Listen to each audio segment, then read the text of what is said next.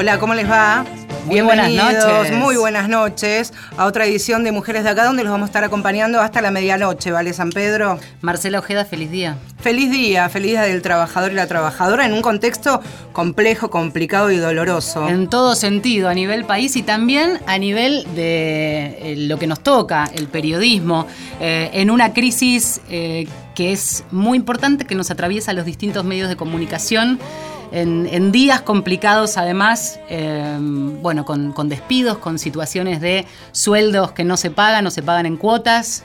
Seguramente ustedes que nos están escuchando en este feriado nacional, prácticamente terminado el día, y si se ponen a hablar con quienes los rodean, compañeros, amigos, todos directa o indirectamente han vivido o están viviendo alguna situación, el mejor de los casos, de precarización laboral, hasta el extremo, por ejemplo, en esta mesa que durante toda la hora vamos a hacer cuatro, el año pasado yo fui despedida, otra de nuestras compañeras este, que vamos a profundizar lo que está pasando. Hace ya un par de semanas en el diario Clarín, 65 compañeros y colegas fuera del sistema.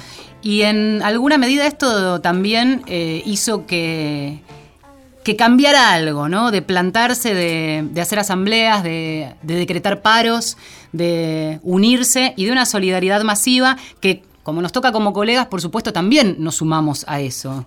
Em, en este caso vamos a hablar no solamente del Día del Trabajador, de la trabajadora, sino eh, de la perspectiva de género aplicada a los medios de comunicación, algo que relativamente empieza a ser nuevo en materia periodística quienes leemos y somos asiduas lectoras de página 12, muchos nos hemos formado en estos últimos casi 30 años, podemos decir, y los últimos 20 leyendo a compañeras y colegas que han abierto caminos, no solo los que veníamos atrás, sino también enseñando a leer otro tipo de periodismo en la defensa de los derechos de las mujeres y las disidencias y las minorías. Una de nuestras eh, invitadas es Soledad Vallejos, periodista, escritora, docente. Sole, muchas gracias por haber venido. Hola. Señora. señora. Señora gracias, Sole, por, por ser parte de este programa, que también, eh, no de alguna u otra manera, sin lugar a dudas, desde haber trabajado en la sección Sociedad, donde también sos subeditora en el suplemento Las 12, fue una apertura de, de caminos y de puertas. Sí, fue un momento particular del periodismo, ¿no? Cuando empezó a salir ese suplemento en 1998 no había publicaciones en ese sentido, todo lo que eran publicaciones en medios masivos dirigidas a mujeres, estoy pensando en diarios, no en revistas, tenía otra perspectiva, más desde el consumo que la cuestión de los derechos o lecturas culturales, si querés. no era la primera vez que en prensa gráfica eh, se publicaban cosas por el estilo. En los 80, en tiempo argentino, María Moreno y Moira Soto habían sido pionerísimas, ¿no? Y antes de ellas también había habido algunas cosas, por ahí no tan firmemente como sección, por ahí más quijotadas, unipersonales, pero había habido. Lo cierto es que en el 98 no había publicaciones de ese estilo y en ese momento hizo algo de ruido, fue disruptiva esa mirada, ¿no? Cosas que hoy por ahí vemos como más naturalizadas en el discurso periodístico generalista, en ese momento hacían ruido. Ahora vamos a hablar más sobre esto y qué pasó en estos 20 años, porque la novedad en estos últimos días, quizás después tapado por este barullo de los despidos en Clarín, pero la verdad es una noticia súper celebrada, fue el nombramiento de Mariana Iglesias como editora de género del diario Clarín. Hola, buenas noches. Hola, chicas, Marce, Vale. Felicitaciones formales. muchas gracias. Gracias por la invitación. ¿Qué significa este cargo en este momento periodístico, me refiero? Buah, a ver, em, vamos, como decía Sole, eh, Clarín no tuvo nunca demasiada perspectiva de género ni suplementos dedicados especialmente a, tratar estos temas desde una perspectiva de derechos tampoco, ¿no? Tuvo su suplemento mujer. Que era de consumo. Que era de consumo, básicamente lo que ya sabemos que es belleza, cocina, moda, ¿no? Más dedicado a eso. Y mm, la idea es, eh, digamos, hay un grupo de periodistas que desde hace unos años... Eh, venimos planteando el tema, lo tratamos de trabajar de otra manera no fue muy fácil. Tengo que nombrar sí o sí a Sibila Camps, que, que ella fue como la única que hace un montón de años ya trataba de, trabajar con otra perspectiva y de otros temas y le costó muchísimo. Y, Y bueno, eh, yo aprendí un montón de ella. Y cuando Sibila se fue, mm, casi naturalmente me fui quedando en ese lugar. Y puntualmente lo de la editora de género eh, fue un planteo desde hace un año y medio ya. Yo la- había leído, la verdad que lo leí, eh, leí lo de New York Times, lo de Jessica Bennett. Sí. Y entonces lo vi, salió en la tapa de La Nación. Sí. salió en la revista de La Nación. Es genial. Sí, y yo la vi y dije, "Mm, a ver, y leí la nota y leí todo, dije, esto está muy bueno. Eh, qué bueno que se haya implementado así tan este, claramente.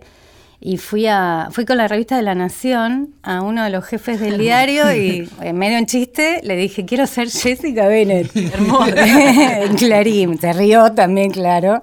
Y me dijo, Pero "¿Cómo- un año después te nombraron. ¿Y cómo Dos años después. Esto fue en claro. noviembre del 2017, sí, un año y medio. 2018. Un año, esto fue cuando salió la nota, mira, mentira, sé que fue en el verano del año pasado que salió y fue así la charla y me dijo, bueno, anda, pre- eh, preséntame algo.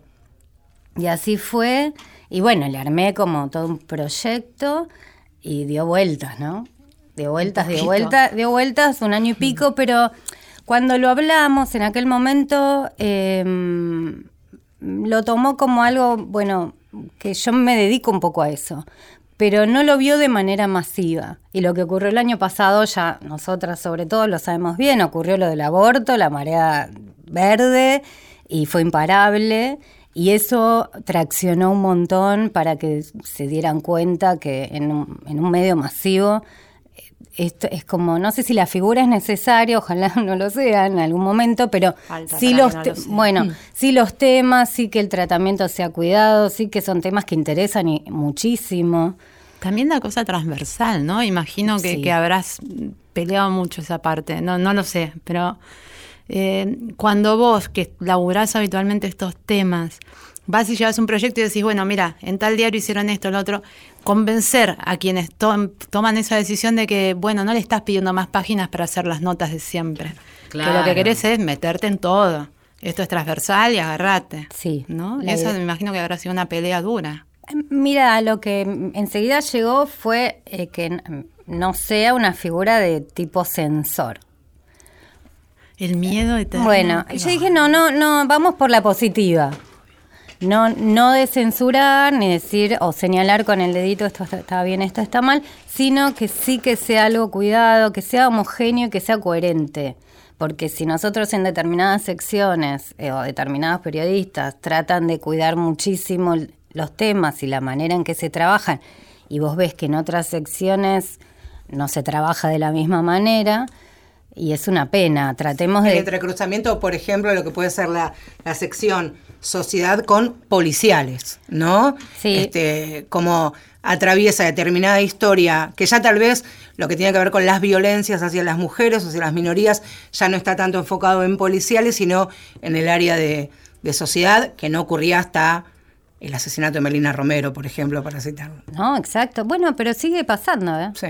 Es un tema que vos bueno, el tenés caso que... de Miramar, ¿no? Claro. Pienso, ahí queda tan clara la, la cuestión del desfasaje. Hay una brecha entre una parte de la redacción que laburó con un cuidado infernal siempre estos temas y de repente aparece algo en tapa inclusive diciendo, bueno, fue víctima porque estaba donde no tenía que estar. Sí, a mí se me ocurre también que a- allí hasta puede haber un cuidado extremo y que vayan, que recurran a esta figura de editora de género, en el caso de- del cargo, eh, más fácilmente. Se me ocurre que en un contexto en el que enseguida se pone en juego la libertad de expresión, los matices son los más difíciles de combatir. Es decir, no solo el policial, porque casi casi que a esta altura el crimen pasional está desterrado hasta por obligación.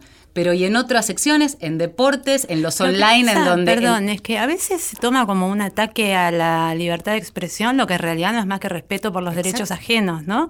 Ay, no se puede decir nada ahora porque se ofende cualquiera. ¿Qué preferías? ¿Que se ofendiera calladita la boca y que quedara recontradisciplinada esa persona por eso? ¿O que te dijera, che, respetame un poco, esto me molesta, por favor no lo hagas? Eh, se defiende como libertad de expresión lo que no es más que agresión. Y eso me parece que es también una de las cosas que este, esta perspectiva de que permite el feminismo, ¿no? Que habilita en estas luchas de estos últimos años. Es decir, no estás defendiendo un derecho tuyo a algo más que agredir a otra persona. Y estamos tratando de armar otra cosa. Pero cuesta, ¿no? Todavía no se puede decir nada. Yo creo que cuesta y hay, hay, digo, hablo por también por muchos compañeros, compañeras que, que tienen como muy buenas intenciones y todavía no tienen las herramientas ni los recursos. Entonces me parece que ahí esto va acompañado con un pedido especial de capacitación.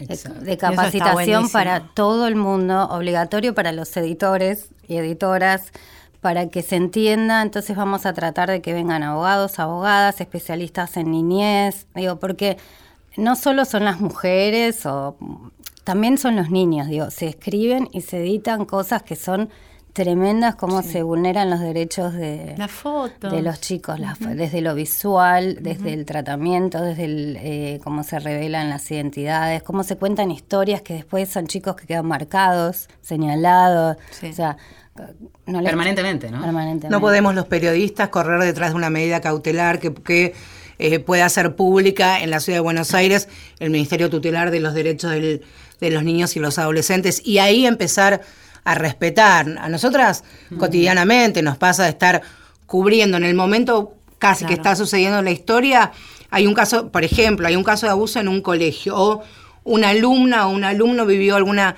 situación en la que se vulnera sus derechos, todos los móviles estamos en la puerta del colegio. Claro. Buscando a la piba o al pibe.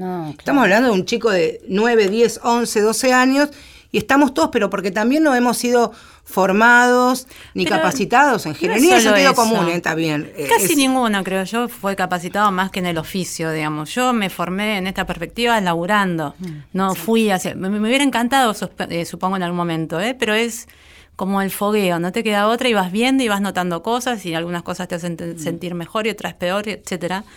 Pero en algún punto, digamos, cada vez estoy más convencida de que el periodismo opera en esta tensión. Lo que quiere el editor, el productor, la empresa periodística minuto a minuto, el clic del online, etcétera, mm. versus lo que cree y quiere la persona que tiene que completar esa página, llenar el aire, poner la carita.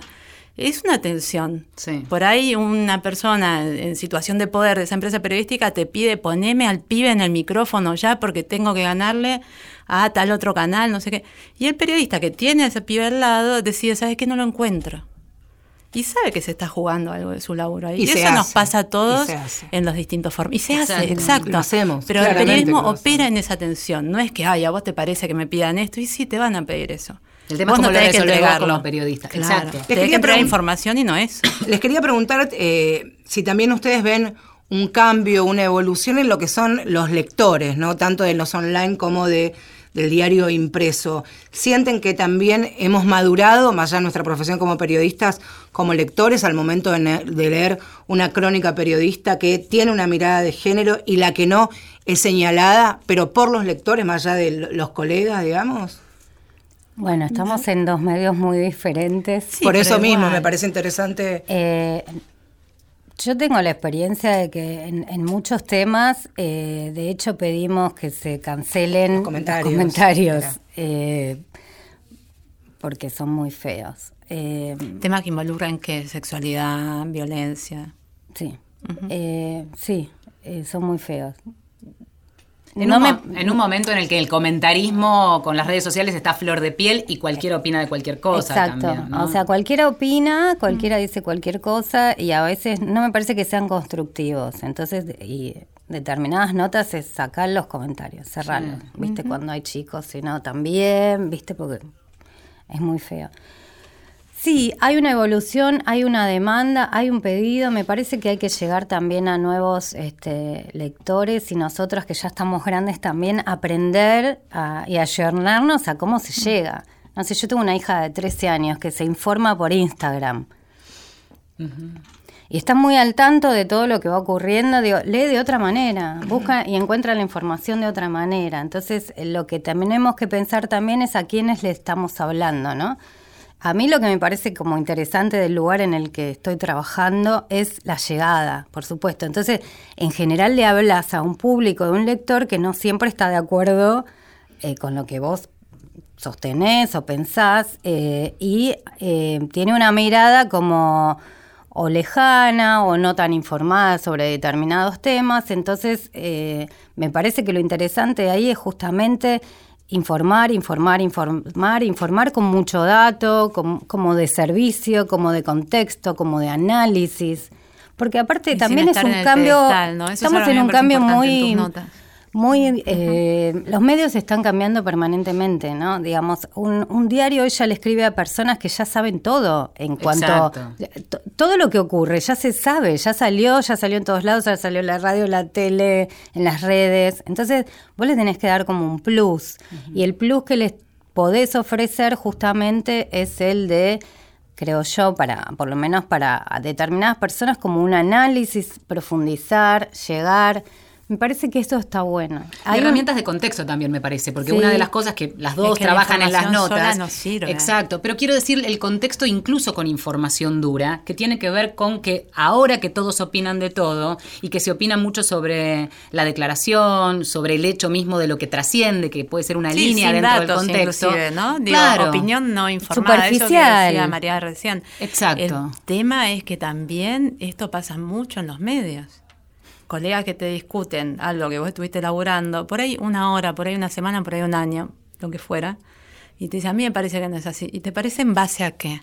Claro. Y no sé, yo creo que, pero ¿y en base a qué? Ese es un tema bastante complicado que cuando se trata de género, de feminismo, de mujeres, de niñas, de adolescentes, es el doble de complicado porque son cosas en las que mucha gente cree que simplemente por ser una persona y vivir en sociedad tiene datos Derecho. sobre los cuales basarse. Y muchas veces no es así. 98% de los casos, como cualquier otro tema, no es así. Si yo ahora quisiera hablar de física cuántica, probablemente farfullaría un montón de burradas, ¿no? Eh, porque es un campo que desconozco. Bueno, sobre esto es lo mismo. Y el opinionismo es complicado. Por un lado, sucede en este momento que están, comillas, 20.000 de moda estos temas. Y eso es buenísimo. No hay nada peor para mí, eh, para un tema de derechos, etcétera, que quede como reducido a algo de minorías, algo de gueto. No es de gueto, tiene que estar abierto a todo el mundo. Por eso para mí es regroso que en un espacio como Clarín, que tiene la llegada que tiene, haya alguien como Mariana elaborando estos temas. Por el compromiso, porque le busca la vuelta para que le llegue a un público que no tiene ni idea y no lo está adoctrinando dedito en alto. Eso es fundamental. No está en el pedestal este, No ¿no? está el pedestal, digo, si vos querés que tu tema, un tema que a vos te interesa, que te parece valioso y que puede mejorar la vida de otras personas como te la mejora a vos, eh, llegue a más personas, lo peor que puedes hacer es decir, es mío, es mío, es mío. Vos no lo entendés. Vos no- Claro. bueno, eh, eh, por suerte hay gente como Mariana que no hace eso. Cuando decimos Pero- Mariana, decimos Mariana Sí. Iglesias y decimos Sole Vallejos, eh, página 12, Clarín, editoras eh, con perspectiva de género, y de eso estamos hablando. ¿eh? Esto es mujeres de acá hasta el mediodía. Pensaba en esto ¿Hasta el que- mediodía? Hasta el mediodía. Hasta la medianoche. hasta la- bueno, podemos, no, porque es- es- son muy importantes. Ellas Programa ómnibus. Claro. Escúchame, Hacemos 12 horas. viste que hay, Como- hay- hay una cosa que pasa mucho, que es, hablas de feminismo y enseguida te tiran la de feminazi, ahora que todos Sí. piensan todo, A mira, ver. ¿podemos escuchar una cumbia? ¿La cumbia feminace?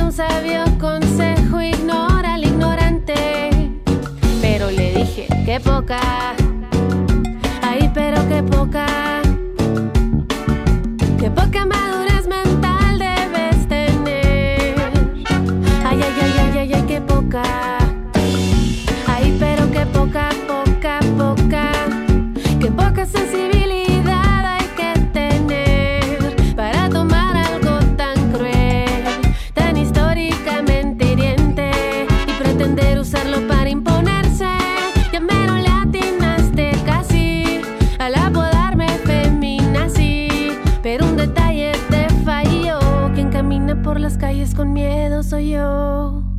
Y dime según tú dónde están mis cámaras de gas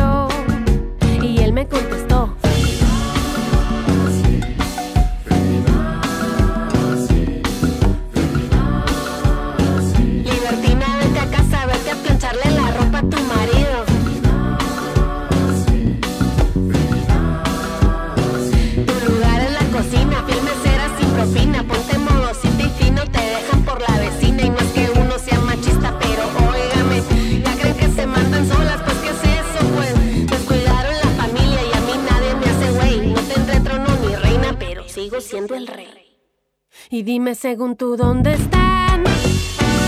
Mis cámaras de gas,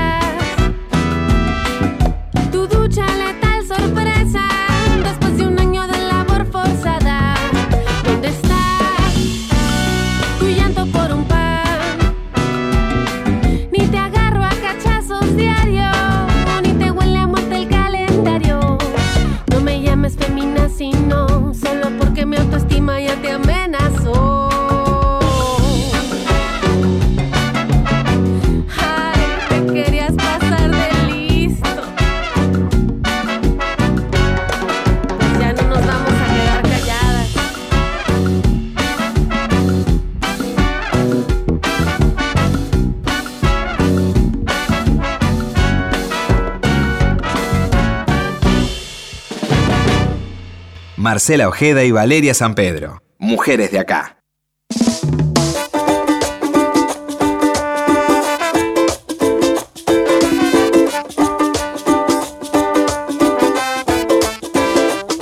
Bueno, seguimos hasta la medianoche en Mujeres de Acá. Estamos hablando de periodismo eh, y muchas veces cuando se hacen programas de periodistas sobre periodistas uno piensa también, ¿no? En que está cerrando un poco el gueto, pero creo que es un momento en el que sobre periodismo, sobre notas, sobre contenido se debate y mucho. Así que estoy convencida de que del otro lado están escuchando súper interesados de cómo es esta historia de meter la perspectiva de género en cada una de las notas, en la cobertura periodística, en este caso en la gráfica. Por suerte también son cada vez eh, más los espacios, los online o a través de las redes sociales que están atravesados por esta mirada y perspectiva de género de, que tanto, de la que tanto hablamos en este programa. Me parece algo tan interesante lo que decía Soledad de Soledad Vallejos, periodista de Página 12, esto de no subirse a ningún púlpito, ninguna mesita ratona, sino ser una igual con respecto a los demás colegas, porque también se trabaja de esa manera, porque en definitiva ni las mujeres, ni las víctimas de cualquier tipo de violencia, ni los pibes, ni las pibas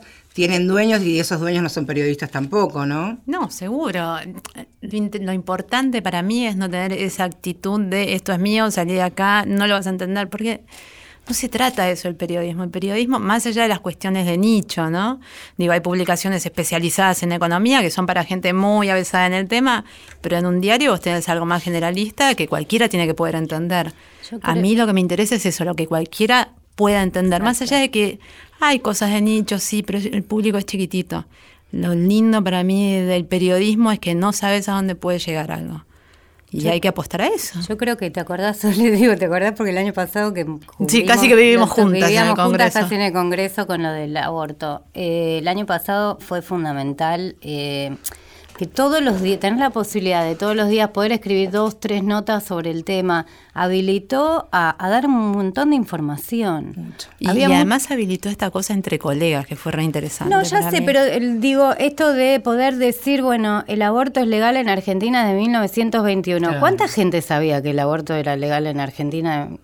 No sé, la- nosotros, digo, no había muchas personas que sabían que Sí. había un aborto legal por causales, que podías ir a cualquier hospital y, y- y pedirlo, digo, cua- cuáles eran estos derechos, también que había una ley de educación sexual integral que debía dictarse en todas las Pero escuelas. a lo que voy es lo de los colegas, es que esto también pudo salir en un montón de lugares porque se generó algo en la cobertura. Ah, Al sí, ser tan sí. extensa, esto es del chiste, digamos, de la convivencia, pero te veías un montón de veces por semana, chateabas, llegabas tarde a cubrir algo, te guardaba el asiento. Me acuerdo, me acuerdo de Juli Roffo diciendo, bueno, empieza la audiencia, te guardo acá, claro.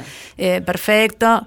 Y en la charla entre colegas, que nos dimos muchísimas manos todo el tiempo, salía esto también, más temas y más datos y más puntas. Y eso se notaba luego Sí. en, en la versión impresa, cuando uno había alguna, alguna exposición en, en diputados, o luego cuando fue en el debate en el Senado, se veía la cobertura que hacía Soledad y complementaba lo que eh, Julieta o vos cubrían en, en Clarín, o los colegas de La Nación, o Noelia también, y era un complemento súper interesante. Y ahí también está atravesada una cobertura eh, con perspectiva de género Sí, y feminista y- y 100%. colaborativa. Y colaborativa. De ningún pedestal, digo.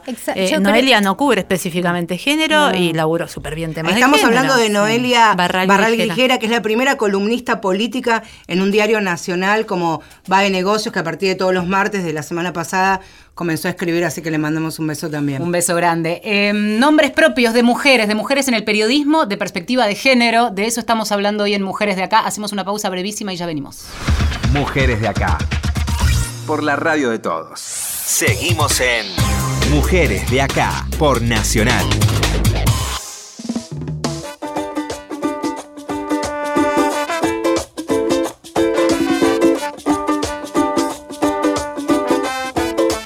Seguimos en Mujeres de Acá hasta la medianoche hablando de periodismo, de perspectiva de género y de cargos que de alguna manera recogen esa necesidad de, eh, a ver, esparcir la perspectiva, transversalizar la perspectiva y que no quede solamente en una sección, en una columnita, en un tema de mujer, sino en que, en que esa mirada atraviese las distintas secciones, por ejemplo, de un diario.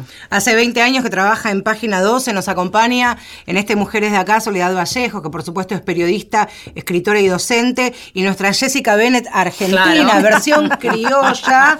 Morocha, Este, Jessica Morocha, este, Jessica Bennett, que es la editora de género del New York Times, pero la nuestra, eh, la argentina, es Mariana Iglesias, que es editora de género del diario Clarín. Ahí está. O la Pilar Álvarez, porque también me había apuntado que en el diario El País, Sí, bueno, pocos meses después sí. del New York Times, esta cuestión de empezar a expandir en grandes diarios, en, en referentes del periodismo, bueno, esta necesidad de un cargo. Pilar creo que se llama corresponsal. Corresponsal de género, Que era, eh, estaba leyendo y me llamaba la atención de las era- mujeres, claro. pero fíjate, planificar coberturas que tuvieran perspectiva. Ahí ya hay una búsqueda como más específica. Lo que me Sí. interesaba preguntarte, Mariana, es en tu caso, ¿cómo Bueno. funciona el cargo? O sea, esto de te van a consultar, te, te paseas por la redacción. Bueno, ¿cómo es? no, Con un silbato.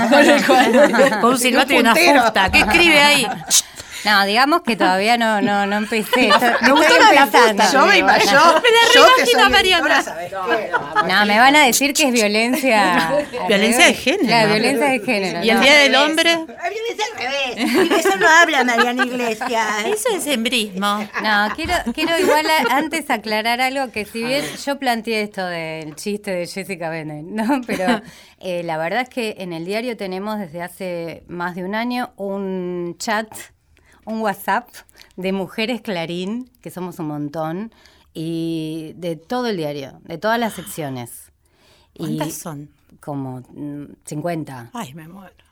Mira vos. No, y vos sabés que, bueno, quiero decir que además de, bueno, yo empujé, empujé, empujé y ellas se empujaron un montón Claro. y hubo todo un pedido como general y en grupo de que esto ocurra, eh, porque todas estas compañeras en sus distintas secciones quieren hacer notas eh, bien cuidadas, con perspectiva, con historias de mujeres, con fuentes de mujeres, porque ese también es un tema. Digo, bueno, ¿eh? a ver, ¿cómo hacemos en política, en economía? Porque siempre son ¿Política varones. ¿eh? ¿Economía? Bueno, ahí Es está. Entonces vos decís, bueno, eh, busquemos fuentes de mujeres, este, que empiecen a hablar más mujeres, que puedan escribir más mujeres, que aparezcan más mujeres, no sé, funcionarias o... Digo, me- es- se trata de, de todo eso, que puedan escribir mujeres, que puedas escribir historias sobre mujeres, que puedas tener fuentes de mujeres. Digo, eso también hace, si bien eso no es todo, ¿no? Pero digo, eso ayuda y hace a que la perspectiva sea otra. Sí. Y las compañeras también, es como una red que funciona de también un poco de alerta. Chicas, miren lo que salió en deportes. O miren esa ahí foto. vas y hablas, digamos, más allá de que por supuesto uno lo hace de buena onda porque también hay una receptividad del otro lado o no, pero digo, ¿cómo es este Y- intercambio? Y ahí, en este último tiempo, antes que surgiera incluso lo de la, la oficialización sí. del cargo, ahí ah, ya está armada un poco esta red de miren lo que pasó, uy, bueno, yo hablo, yo aviso, eso no, eh, porque siguen ocurriendo esas cosas. Y lo que tiene también en un, en un diario, cuando están grandes, que depende mucho quién está cada día, qué editores hay un día y qué editores hay otro, que, quién está escribiendo una nota un día que puede ser absolutamente distinto al día siguiente, ¿no? Incluso a veces con un mismo caso eh, se toman de, de distinta manera. La idea es poder eh, tratar de que todo, todo salga cuidado. Eso sería como de máxima. Y esto de que haya gente como en todos lados, no es que va a ser una sección con 20 personas trabajando, que es lo que hace New York Times, ¿no? Por eso digo, no, no es así la cuestión, sino que la idea es que sea algo como transversal y que cada periodista desde su lugar y desde su puesto tenga ya como herramientas o una idea en la cabeza de que, qué se puede Sí, y alguien a quien consultar. Sí, porque alguien también vos podés ser una referente dentro del diario, pero estás haciendo tu nota. En cambio, si tenés un cargo, es también la habilitación por parte del medio de decirte, bueno, Sí, estás interesa para esto, esto, ¿no? también, claro. o sea, por un lado, este tipo de movidas eh, pueden tener algo de marketing hacia afuera, ¿no? También comunicarlas. Eh, ¿Y cuál es el problema? Si hay marketing hacia afuera, pero hacia adentro realmente opera, Claro. claro. Sí, marketingea lo que quieras. Si total es verdad y permite cambios y abre Mm. puertas, sí. Lo comento porque escucho también, ¿viste? Ese comentario. Supongo que por ahí lo escuchaste. Ay, bueno, pero esa es una movida publicitaria. ¿Y? Bueno. Bienvenida sea ese tipo de publicidad. Pero bueno, porque como- también estamos hablando de una empresa, Bárbaro. no una ONG. Una empresa es una empresa. una cooperadora en una escuela primaria. Por supuesto. claro. Sí, Seguro. sí. El grupo Clarín creo que fue el primer grupo que firmó un compromiso con la ONU para cuidar la perspectiva de género en todos sus productos y, y bueno, me parece que este era como una, un paso más para que eso pudiera concretarse. Sí, de todas maneras, lo que- perdón. No. Me parece que es súper importante y lo pienso puertas adentro de, en el caso mío, en, en- en- en la redacción de Canal 13, de Todo Noticias, esto de la capacitación. Y esto sí tiene que ser un punto de partida de las empresas. No solo el el voluntariado, digamos, de aquellas que, que tenemos la idea de hacer un cuidado, de entrenarnos, de aprender, de leer, sino una cuestión un poco más, ahí sí, corporativa en todo caso, digo, pensada en términos de, bueno, por lo menos una capacitación, en donde además te habilitan un espacio, pueden, que, que fluya un poco eso, ¿no? Y también me parece que es sumamente importante el intercambio con otros colegas y otros compañeros. Esto de ser cooperativo y colaborativo con los demás. Si uno tiene, tiene dudas, no sabe cómo enfocar determinada temática, preguntar. Digo, también me parece que eso es importante. Te quería preguntar, Mariana, cuando decimos una, una nota, una entrevista, un perfil cuidado, ¿qué significa? Pienso en que nos está escuchando esta noche y dice, ¿qué significa una nota cuidada? Bueno, eh, qué sé yo, yo hace poco, hace poco se, se planteó el tema de lo de las niñas madres, ¿no? Bueno, eh, los, las- los casos que hubo en San Juan, en Tucumán, eh, el tema de nombrarlas. No se puede nombrar a una nena, no se puede dar el nombre, de su- no se puede decir dónde vive, no se puede dar la dirección, el colegio, señalar. Y no importa si lo dice una autoridad como ha pasado en estos casos, Bueno. podés no replicarlo. Exactamente, Claro. no se repite. O el cura, el, sacer- el no. arzobispo, ¿te acordás? el Claro, por arzobispo. estaba pensando en este hombre, Bueno, el sí. arzobispo nombró a la nena. No repliquemos la barbaridad de la- del arzobispo. no digo. cuidarse en el textual, sino en la responsabilidad Claro, periodística. puedes o inicialar o no ponerlo, decir, la nombró, y ahí además estás dando otra información y ahí está el contexto, ¿no? De decir, ojo, porque acá hay una autoridad violentando una cuestión legal y revictimizando a una víctima. Yo creo que, a ver, porque acá es la tensión que decíamos antes de eh, de qué manera se publica, qué se publica, cómo. Digo, somos periodistas y todas somos periodistas de medios masivos. Entonces, no podemos tapar el sol con la mano. Seguramente muchas notas nosotras ni siquiera las daríamos. Pero también es cierto que estamos en medios. hay una marea de caer, hablar. cuando, si está dando vueltas en el aire, se da, Sí. se publica, no Sí. podés no darla. Entonces digo, bueno, ¿cómo la damos? Démosla de la mejor manera posible, ¿no? Y también es este juego de lo que vende, lo que no vende, hoy es el clic. Y yo ahí tengo dos posturas. Por un lado, creo que con los temas más complejos, más, más complejos, ahí los medios tendrían que tener la grandeza de no importa el clic. No sé si es posible, no sé si estoy diciendo algo demasiado ideal. Yo cada vez lo veo más lejano eso. Pero si en otro, bueno, y del- si eso no es posible, yo voy a dar un ejemplo sin ningún tipo de nombre. Eh, Ay, no. No, no, no, no, no, no, porque digo, como una nota, eh, hubo una violación en Manada a una chica de Varela. Entonces, es un tema que, entre comillas, vende o es leído. Sí, sensacionalista, impacto, tiene un montón de condimentos. Entonces, sí. el medio lo iba a dar. entonces mandan una persona, un colega, para que vaya. Y el colega está toda la tarde, habla con todo el barrio, vuelve y es...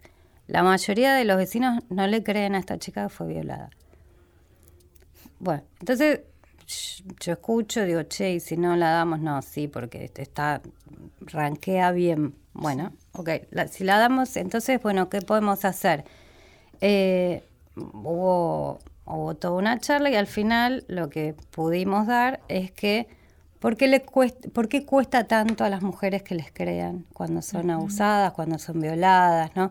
Todo el, el ejemplo del año pasado de la manada en España, ¿no? Con el hashtag yo sí, Sí. te creo. Sí. O sea, ¿por qué sale todo eso? no pasa ni siquiera solo acá, digamos, es una Claro. situación que además tan Por- parecida y se repite. Exactamente, entonces bueno, no sé, eh, y todas las historias que empezamos a escuchar de, de mujeres violadas de ahora, de hace 30 años, de hace 20, que ahora sí podemos escuchar y ahora sí, podemos decir y ahora sí podemos publicar, digo, y aún así la gente Sí, sigue bueno, poniendo Hollywood, en tela ¿no? de... Harvey Weinstein Bueno, Claro. y Too y toda la misma historia, lo que pasó acá con actrices argentinas. Hay otra escucha, está habilitada, eso es cierto. Bueno, pero aún Pero está bueno Y bueno, entonces se, eso. pudo dar vuelta, Claro. se pudo dar la violación en manada, qué sé yo, porque era lo, lo que estaba previsto que saliera, pero se dio de otra manera completamente Y también hace la, el camino informativo de una cobertura periodística a lo largo del día. Es, salen los diarios en la madrugada, esos diarios llegan a las redacciones,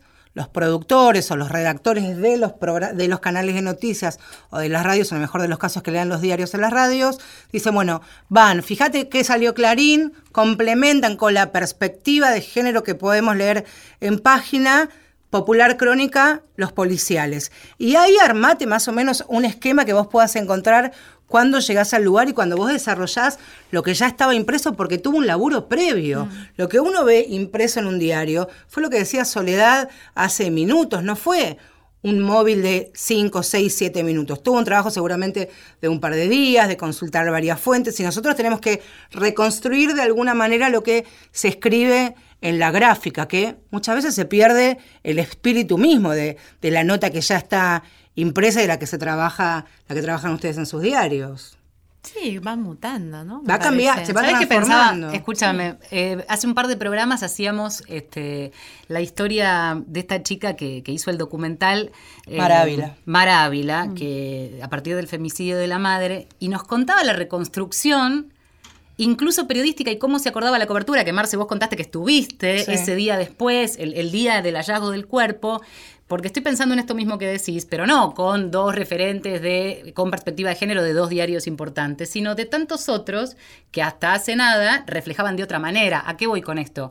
Que también muchas veces en el día de hoy te encontrás con la crónica periodística o el recorte del productor que te dice anda a cubrir esto y está contada difícil o está contada de no le creen. Entonces también la responsabilidad del que suma a partir de la información gráfica es ir a recoger y eventualmente o dar vuelta o entender con perspectiva esa historia.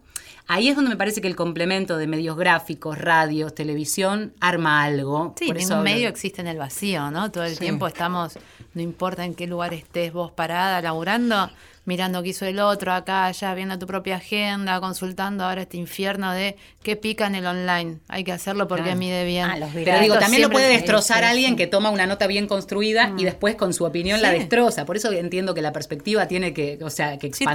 expandirse. Pero es que la información circula y la perspectiva se construye y no hay una noticia de una vez sola para siempre, digamos. Todo va mutando todo el tiempo. Eh, yo el año pasado, por un laburo, estuve viendo mucho archivo de, por ejemplo, el caso Barreda. Ah. La cobertura en general de Barreda es, pero para tirarte así a punta del obelisco, la cobertura de página que siempre tuvo perspectiva de derechos, prestó atención a cosas, no se diferenciaba de la de los demás diarios. Claro. Y ahí tenés el tiempo, el paso del de tiempo, época, el ¿no? cambio de época, cambio de mentalidades. Yo, de hecho, abrí así el volumen de página y se lo mostré a mi jefe, que ya laburaba Mira. en el diario en ese momento y no podían creerlo. Es interesante eso. Es ¿eh? re interesante. Sí. Nosotros el- el año pasado vino a este programa la primera comisaria que tuvo la provincia de Buenos Aires, que fue, y la que tuvo, estuvo a cargo de la comisaría de la mujer bonaerense, que fue designada después de, del femicidio de Alicia Muñiz. Entonces también era muy interesante escucharla a ella cuando... Ella en ese momento no tenía noción de que Claro, había machismo. Era alucinante. Era impresionante Era lo que ella, bueno, vos le hiciste la nota en, en el diario. Sí, no hay, bueno, hace mucho a ella, pero había hecho una con Inés Williams. Bueno, Inés Williams este, contaba lo, lo impresionante que era cuando llegaban a capacitar, hoy decimos capacitar, en ese momento era a charlar con los jefes policiales de la provincia de Buenos Aires y nos contaba que era imposible para ella hacer contacto visual con los asistentes. Imposible no, estaba prohibido. Está- bueno, Ah. después ella se dio cuenta que en realidad no tenían este, permitido tener contacto visual porque estaban sus superiores sentados adelante. Ah. Digo, y pasó 30 años y, en, y en el medio pasaron tres décadas que, por suerte, en muchas cosas hemos aprendido y avanzado. Y cuántos femicidios en el medio. Quería preguntarles, eh, no, no banalizando, pero hablando de estas cosas que van apareciendo en el medio y de qué manera se tratan, eh, el lenguaje inclusivo.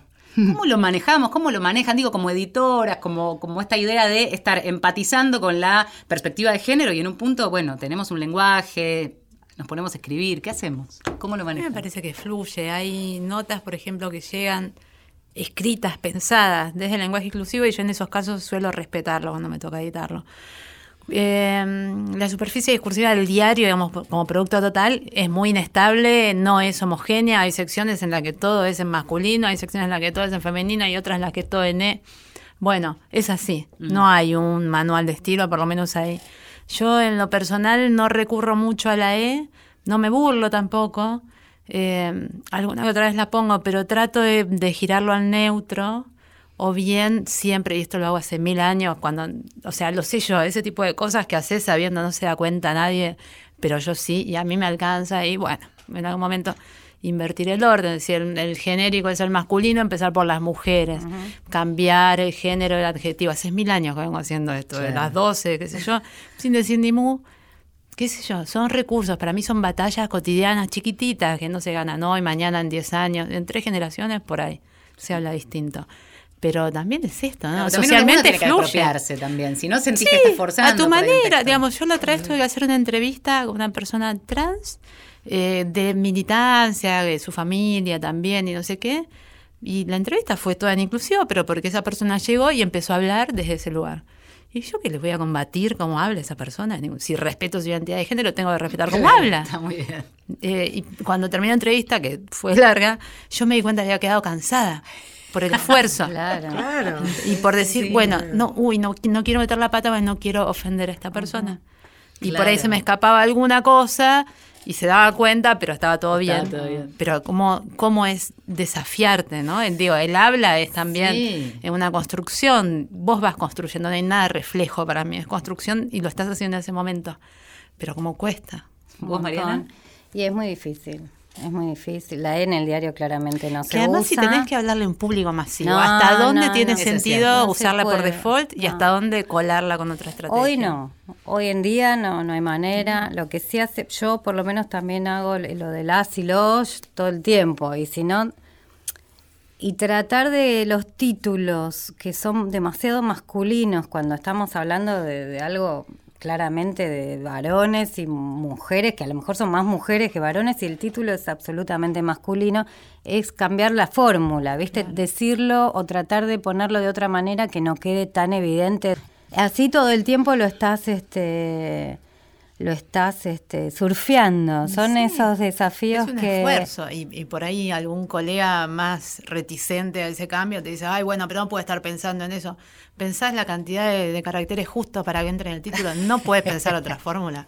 Vamos. Claro, Claro. estamos- estamos hablando de un periodismo con una mirada y un trabajo eh, con perspectiva de género y en los derechos, muchas veces por supuesto hablando de los derechos vulnerados de las víctimas, en la gráfica, en los diarios. Qué mal la vamos a tener en las radios y en la tele, Sí. que es absolutamente, diría, rechazado de cuajo, por lo menos en la radio. Yo, Este, perdón, y ahí sé que para ustedes es mucho más difícil. Yo no puedo, pero por lo que decía, para mí es una, una cuestión de incapacidad mía, me canso. Bueno, acá mismo, digo, un programa que es la cuarta temporada y todavía decimos, hola, ¿cómo les va? móvil. Bienvenidos. Sí, pero Claro. no- Pero me acuerdo de escuchar móviles tuyos, seis y media de la mañana, y decir, ah, ¿cómo está despierta? ¿Cómo está despierta y hablando? Eso ya llegó y pagan, habló con igual, a mí me pagan, yo esa hora, no, nada. Digo, podés hacer todo eso y podés hacer lo otro.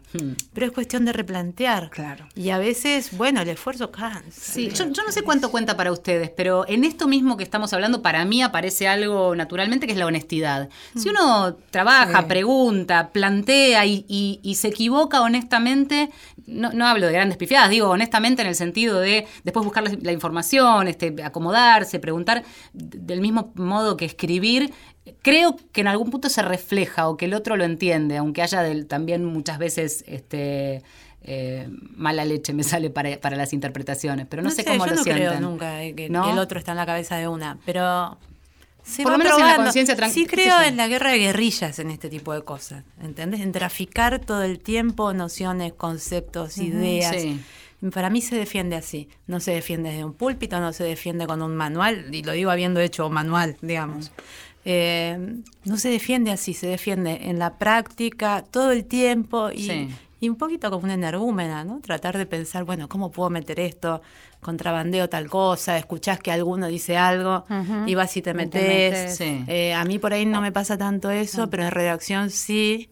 Eh, en algún momento es como si yo fuera un diccionario de, de buenas prácticas discursivas para no excluir. Entonces, alguien en excepciones absurdas, Claro, sí, sí. hacerme consultas ridículas, ¿entendés? Que a mí me parece ridículo, me da Claro. risa, pero me encanta ver que alguien duda. Que, que por ahí Es que hace cinco bueno. años hubiera de movida, hubiera entrado con un Claro. caballo a decir de algún modo. Igual que el abordaje no. cuando uno tiene el primer contacto de manera personal con algún sobreviviente, algún familiar de alguna víctima, cuando lo decía Soledad, cuando a las 6 de la mañana estás en la puerta de la casa de un familiar, de una piba, que el día anterior le pegaron un tiro, que el marido está prófugo y que tenía... ¿Cómo encarás a esa familia?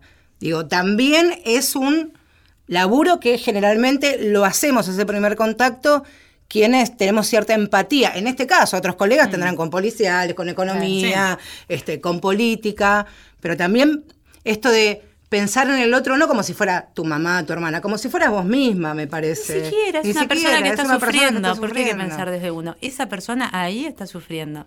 Tratar de empeorarle la vida, digamos. Sí. Es eso. Sí, pero esto, lo que decía Mariana también, esto de, de lo que cuenta el clic de las notas online o de las reproducciones en, YouTube es principalmente para quienes trabajan con, con medios audiovisuales, en este caso la tele y los portales, es, es muy difícil verlos trabajar. La radio, este, nos podemos dar unas grandes licencias que los oyentes, Más por o supuesto. menos, porque ahora Sí, la radio no queda en el aire y se va. Ahora Sí, pero digo, yo, en, en la sí, pero en la radio no está expuesta la cara de una persona. Ah, no, claro. un, un doliente en la televisión, Sí. garpa. En la radio, yo si alguien llorando, está llorando, no lo pongo al aire. Sí, me quedo igual con lo que decía Sole hace un ratito de, de que nos reservamos eh, una, una posibilidad de maniobra interesante Sí, desde el lugar donde estamos, radio, tele, que es lo que nos toca a nosotras con Marcela, eh, y, y hay ahí un margen para decir yo esto no, digamos, paso, aunque estés en la puerta de una víctima y decidas no mostrar o no contar o cruzarte, como nos ha pasado tantas veces, y no estar en la puerta y, cruzarnos a la esquina o enfrente. Em, pero bueno, también es un aprendizaje. Y entre los colegas creo que, ustedes lo han dicho también, se nota esto de la voluntad de aprender. Este, es un proceso enorme social en donde estamos un poco todos aprendiendo, ¿no? Sí, total. Y Yo creo en que un espacio privilegiado. para Tenemos eso. que tener como también esto de la- está muy bien la perspectiva de género, pero también cuida- la perspectiva de los derechos humanos, básica, básica en todo, en cualquier cobertura, en cualquier nota. No es importante, una nota no te salva. Mostrar la casa donde vive la nena violada es un espanto. No es un dato. Es- eso. no es un dato para dato. nadie, o sea, a lo mejor se usaba antes, se hacía hace 20, 30 años, ya no habría que hacerlo nunca más. Y yo digo, esto es eh, polémico, pero yo estoy... Entonces no. Entonces sí. no, pero digo, a ver, yo no estoy a favor para nada en el, en el periodismo del vecino. Oh, Claro.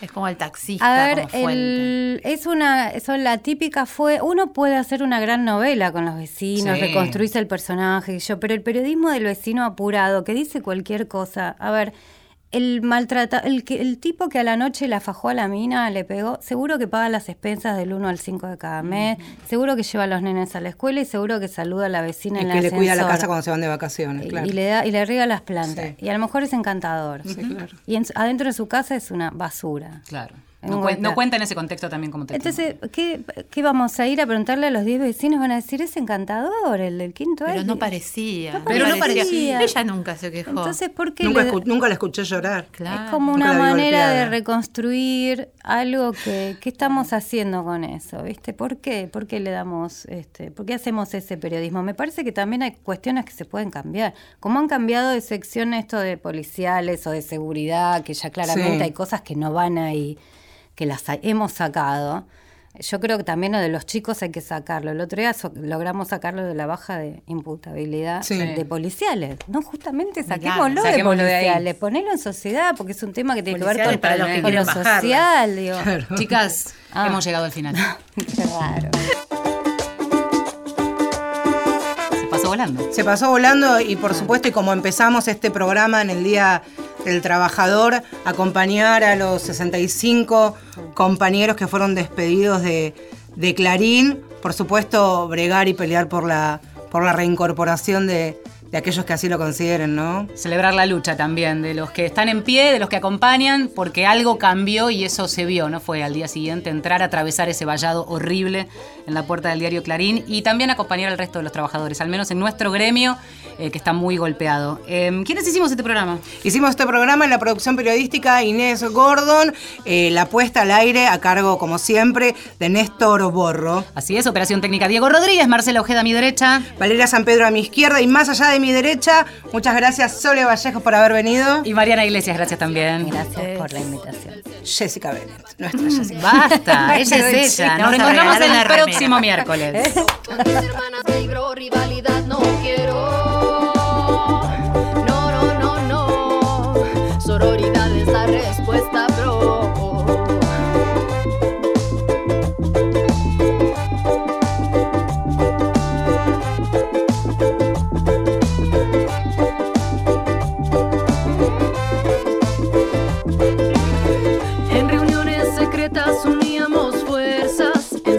enseñanza, abuela, somos sus nietas, trabajamos por el bien. La magia está en este tren, donde no solo es ella y él, sin género también. Formamos economías alternativas, modo de producción que a lo normado arrima. Si te